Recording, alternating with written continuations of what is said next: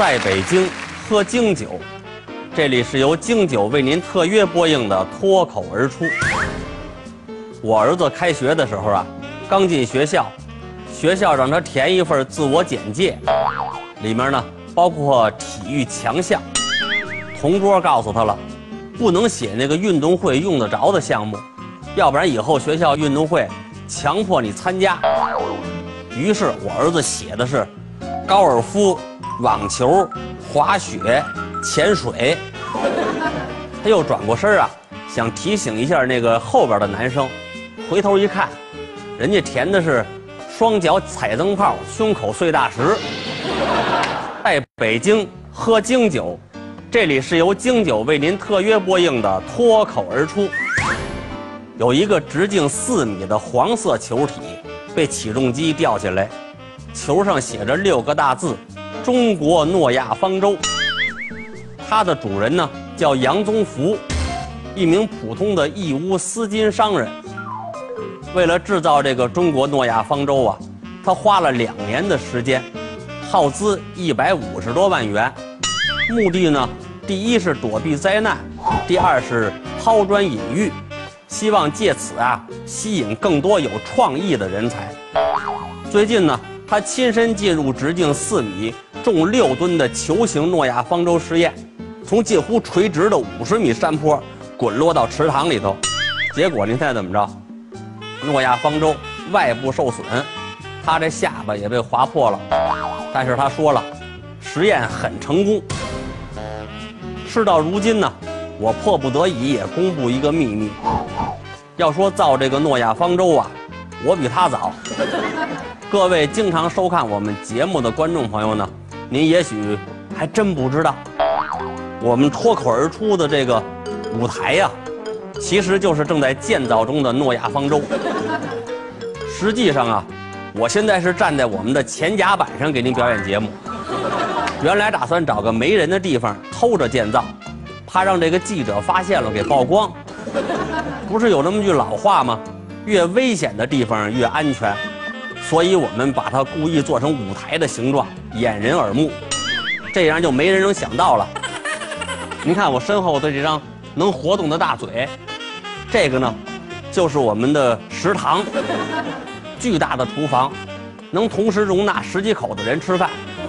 到世界末日的时候，您要是没地方躲，就来这儿找我，不需要传票啊。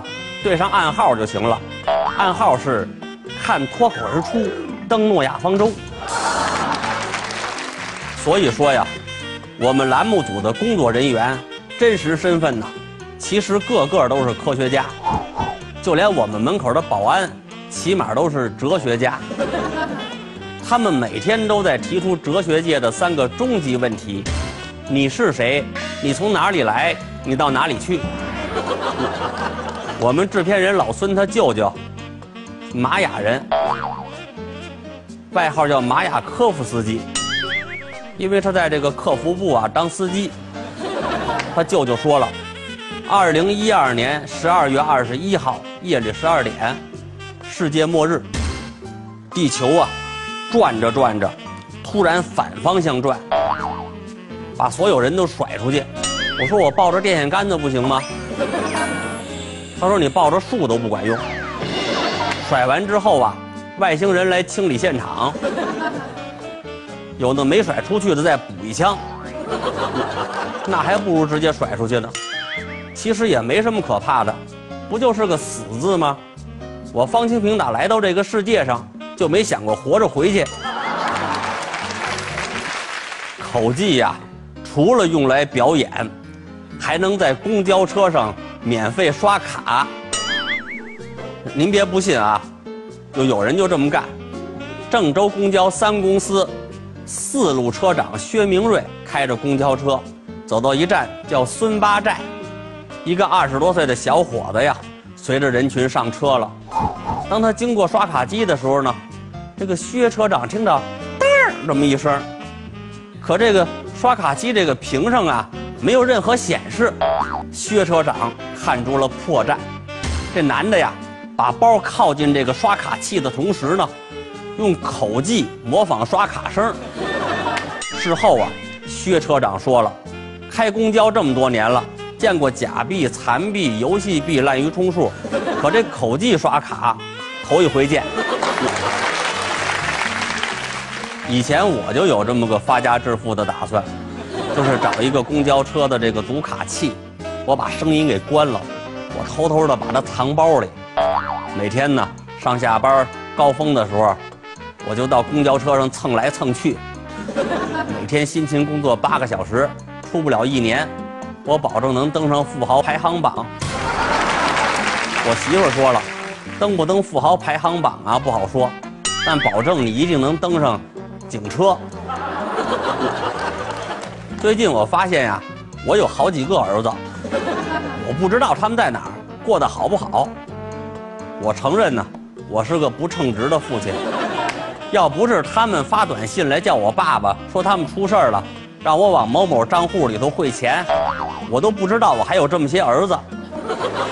后来我媳妇儿告诉我了，这些都是诈骗犯，他们就是让上当的人呐。去 ATM 机给他们转账去，我媳妇儿老是担心我的智商，说怕哪天要是他不在家，我非被人骗了不可。我们家好歹也是万元户啊，为了这个事儿啊，他没少发愁。最后还是我开动脑筋，一举攻克了这个难题。我跟我媳妇儿说了，你放心吧，我把钱呐都充到公交卡里去了，这不能转账。后来我每次坐公交刷卡，司机先是以为读卡器坏了呢，再确认读卡器没毛病，他就会用一种极其羡慕的眼光看着我。您看，我就是这么低调。根据这个调查显示啊，全世界只有百分之三十六的人呢能让两只眉毛单独动起来，这里头呢有百分之十八的人。两只眉毛都能灵活运动。国外有两个孩子，他们的眉毛不仅灵活，而且用眉毛跳起了霹雳舞。咱们一块儿看一下。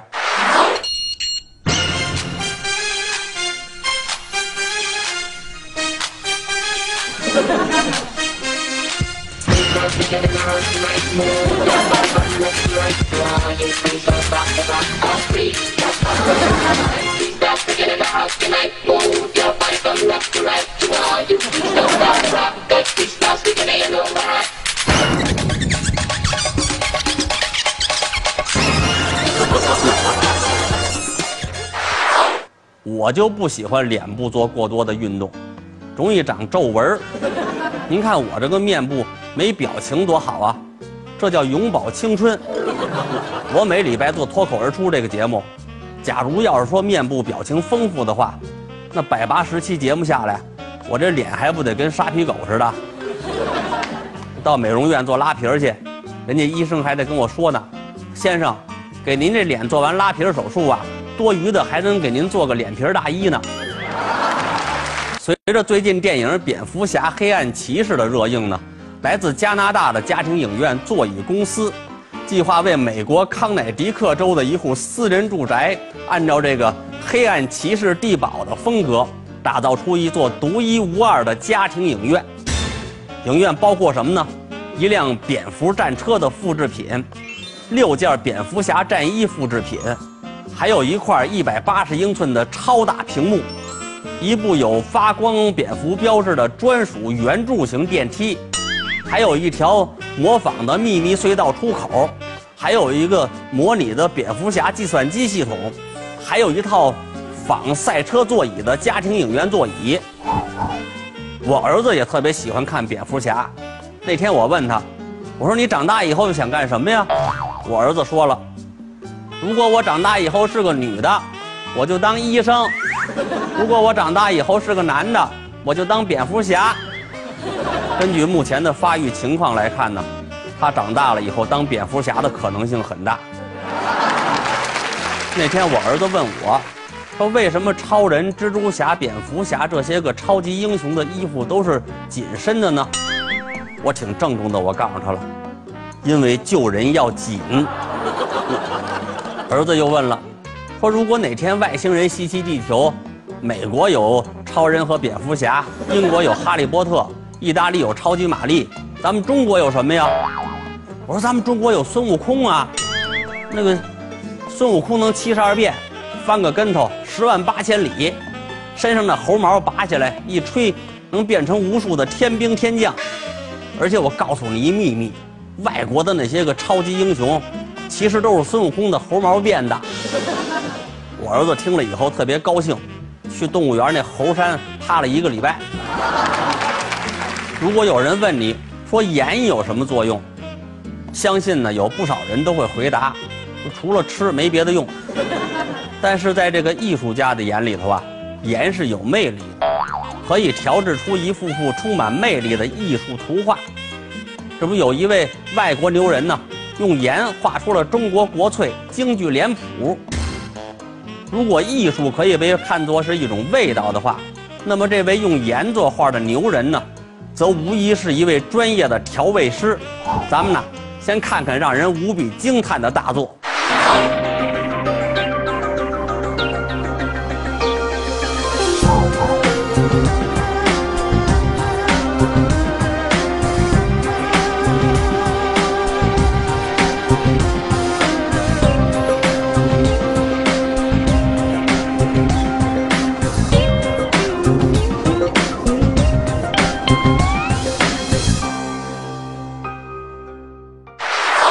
有一回啊，去超市买东西，媳妇让我帮忙带点吃的。我问她要什么呀？她说了，随便，最好啊带点咸的。于是呢，我直奔超市，我找遍了货架子，我也不知道买什么。最后呢，我给她带了一包盐回去，气得我媳妇直骂我是个四。我不明白，什么叫四呢？她说了，说你四。因为你除了二还是二，减去二还是二，二上加二，去掉一个二还有一个二，而且是一个二的二倍。老话说得好，夫唱妇随嘛。夏天的时候啊，我媳妇儿也试了一回，她每次洗完澡啊都不开空调，很快的就又出了一身汗。我问她，我说你这是为什么呀？她说了，说每回洗澡。都感觉是在给蚊子洗菜似的，所以呢，我出一身汗，我攒点盐碱，让蚊子吃咸了，齁死它们。后来呀，为了防止蚊子咬啊，我媳妇干脆不洗澡了。她不洗不要紧呢，还不让我洗。好不容易夏天过去了，可以洗澡了，但是攒了一夏天的泥呀，自己都搓不动了，我就去青花池搓澡去了。到了里边，我就跟那个搓澡的老师傅说：“ 说师傅，我有点脏，最近忙，有一阵儿没洗澡了。”人师傅大义凛然：“这不算什么事儿，我干搓澡这么多年了，再膈应的人我都见过。”搓了一会儿，老师傅对我说：“小伙子，你过分了。”说起别墅啊，人们首先想到的一定是。豪华、坚固、漂亮、耐用，用材一定是这个非常高档的石材。但是美国呀，有一座特殊的别墅，它是用报纸砌的，并且屹立了八十九年，确实非常令人难以想象。这是美国马萨诸塞州工程师和发明家爱丽丝·斯坦曼，从一九二二年开始啊。利用邻居和朋友捐赠的废报纸建造了一座纸房子。令人匪夷所思的是，这座绝无仅有的纸建筑，除了外墙是用报纸砌的，连室内的家具、桌子、椅子、这个灯架子，还有一个钢琴，全都是用报纸粘在一块做的，而且渐渐坚固耐用。人家这个纸别墅的建筑师啊，称得上是盖房牛人。富强他表弟，可以称得上是卖房牛人。为什么这么说呢？因为不管这多么差的楼盘，经他嘴这么一忽悠，立马焕然一新。就拿前一阵他带我看过的几个楼盘来说吧，挖一水池子，叫什么呀？东方威尼斯，演绎浪漫风情。地势高，叫视野开阔，俯览全城。地势要低呢？叫私塾领地，冬暖夏凉。楼顶是圆的，叫巴洛克风格。楼顶是尖的，哥特式风格。楼盘的这个户型特别差，叫个性化户型设计，紧跟时尚潮流。楼的间距小，叫邻里亲近、和谐温馨。旁边有一垃圾站，叫人性化环境管理。旁边有个火车道，叫交通便利、四通八达。旁边有家银行呢，紧邻中央商务区。旁边有个居委会，中央政务区核心地标。旁边有家学校，浓厚人文学术氛围。旁边有家诊所，拥抱健康生活。旁边有家小卖部，便利生活，触手可及。旁边是一片荒草地，叫超大绿化，满眼绿意。旁边什么都没有呢，简约生活，闲适安逸。楼盘又地儿太偏了，这叫远离闹市喧嚣，尽享静谧人生。这楼盘紧邻闹市，叫坐拥城市繁华。楼盘在这个郊区乡镇，叫回归自然，享受田园风光。楼盘要挨着臭水沟呢，叫绝版水岸名邸，上风上水。看到最后一楼盘，厉害了，这楼盘啊，东边是垃圾场，西面是化肥厂，南面有一粪池子，北边是猪圈，也不知道怎么盖的。我问富强的表弟。我说这个楼盘总没优点了吧？人家还要词儿，当然有优点了。住这个小区啊，您随时能断定今天刮的是什么风，